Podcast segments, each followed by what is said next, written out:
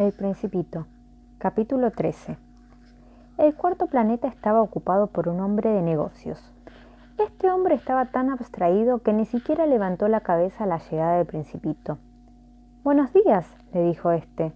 Su cigarro se ha apagado. Tres y dos son cinco, cinco y siete doce, doce y tres quince. Buenos días, quince y siete veintidós, veintidós y seis veintiocho. No tengo tiempo de encenderlo.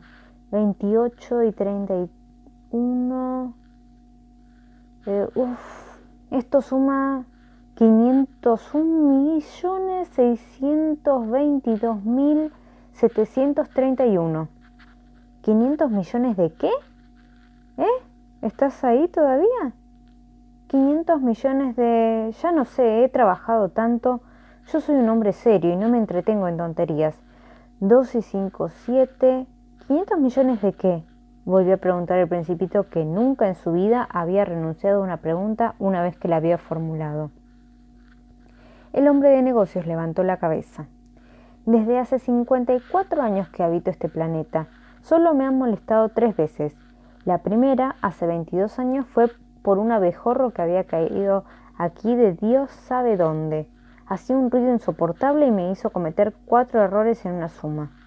La segunda vez por una crisis de reumatismo, hace 11 años.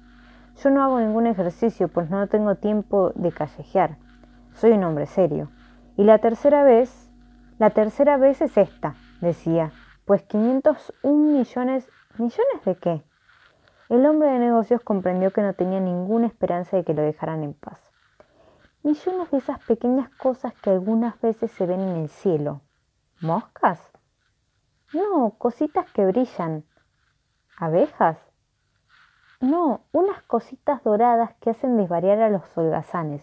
Yo soy un hombre serio y no tengo tiempo de desvariar.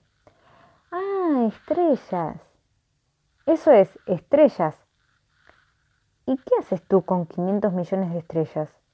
501.622.731. Yo soy un hombre serio y exacto. ¿Y qué haces con esas estrellas? ¿Qué hago, qué, hago con ellas? Sí, nada, las poseo. ¿Que las estrellas son tuyas? Sí. Yo he visto un rey que los reyes no poseen nada, reinan, es muy diferente. ¿Y de qué te sirve poseer las estrellas? Me sirve para ser rico. ¿Y de qué te sirve ser rico? Me sirve para comprar más estrellas si alguien las descubre. Este, se dijo a sí mismo el principito, razona poco más o menos como mi borracho. No obstante, le siguió preguntando, ¿y cómo es posible poseer estrellas? ¿De quién son las estrellas? contestó punzante el hombre de negocios. No sé, de nadie. Entonces son mías puesto que he sido el primero a quien se le ha ocurrido la idea. ¿Y eso basta? Naturalmente, si te encuentras un diamante que nadie reclama, el diamante es tuyo. Si encontraras una isla que a nadie pertenece, la isla es tuya. Si eres el primero en tener una idea y la haces patentar, nadie puede aprovecharla, es tuya. Las estrellas son mías, puesto que nadie antes que yo ha pensado en poseerlas. Eso es verdad, dijo principito. ¿Y qué haces con ellas? Las administro. Las cuento y las recuento una y otra vez, contestó el hombre de negocios. Es algo difícil, pero yo soy un hombre serio. El principito no quedó del todo satisfecho.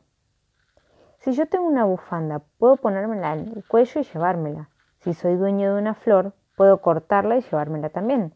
Pero tú no puedes llevarte las estrellas. Pero puedo colocarlas en un banco. ¿Qué quiere decir eso? Quiere decir que escribo en un papel el número de estrellas que tengo y guardo bajo llave en un cajón ese papel. ¿Y eso es todo? Es suficiente. Es divertido, pensó el principito. Es incluso bastante poético, pero no es muy serio.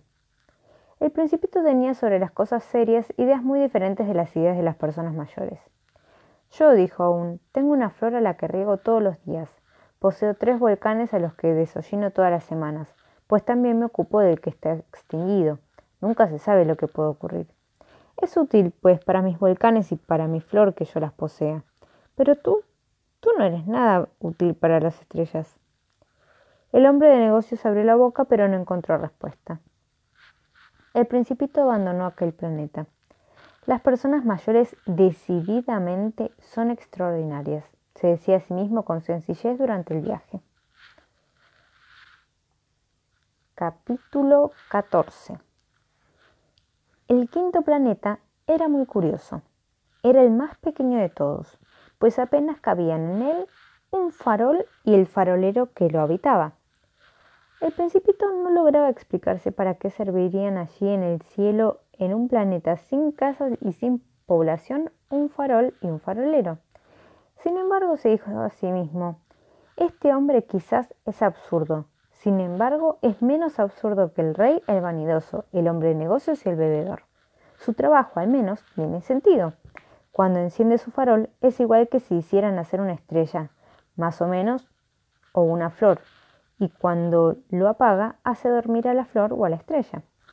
Es una, una ocupación muy bonita y por ser bonita es verdaderamente útil.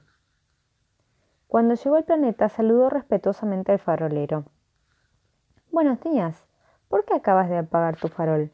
Es la consigna, respondió el farolero. Buenos días. ¿Y qué es la consigna? Apagar mi farol. Buenas noches y encendió el farol. ¿Y por qué acabas de volver a encenderlo? Es la consigna. No lo comprendo, dijo el principito. No hay nada que comprender, dijo el farolero. La consigna es la consigna. Buenos días, y apagó su farol. Luego se enjugó la frente con un pañuelo de cuadros rojos. Mi trabajo es algo terrible. En otros tiempos era razonable. Apagaba el farol por la mañana y lo encendía por la tarde. Tenía el resto del día para reposar y el resto de la noche para dormir. ¿Y luego cambiaron la consigna? Ese es el drama, que la consigna no ha cambiado, dijo el farolero. El planeta gira cada vez más deprisa de año en año y la consigna sigue siendo la misma. Y entonces, dijo el principito, como el planeta da ahora una vuelta completa cada minuto, yo no tengo un segundo de reposo.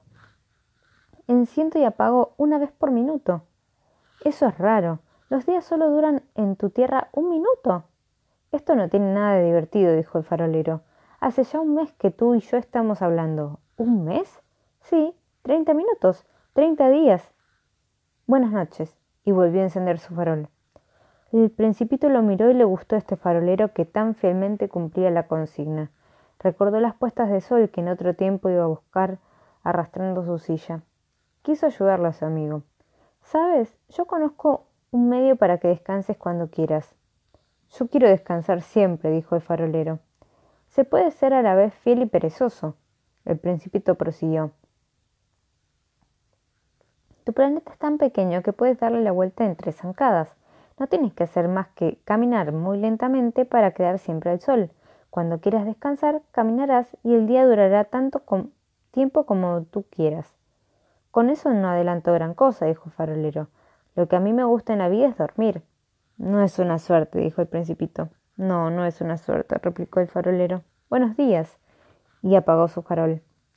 Mientras el principito proseguía su viaje, se iba diciendo para sí Este sería despreciado por los otros, por el rey, por el vanidoso, por el bebedor, por el hombre de negocios, y sin embargo es el único que no me parece ridículo, quizá porque se ocupa de otra cosa y no de sí mismo. Lanzó un suspiro de pena y continuó diciéndose Es el único de quien pude haberme hecho amigo pero su planeta es demasiado pequeño y no hay lugar para los dos. Lo que el principito no se atrevía a confesarse era que la causa por la cual lamentaba no quedarse en este bendito planeta se debía que a las 1440 puestas de sol que podría disfrutar cada 24 horas.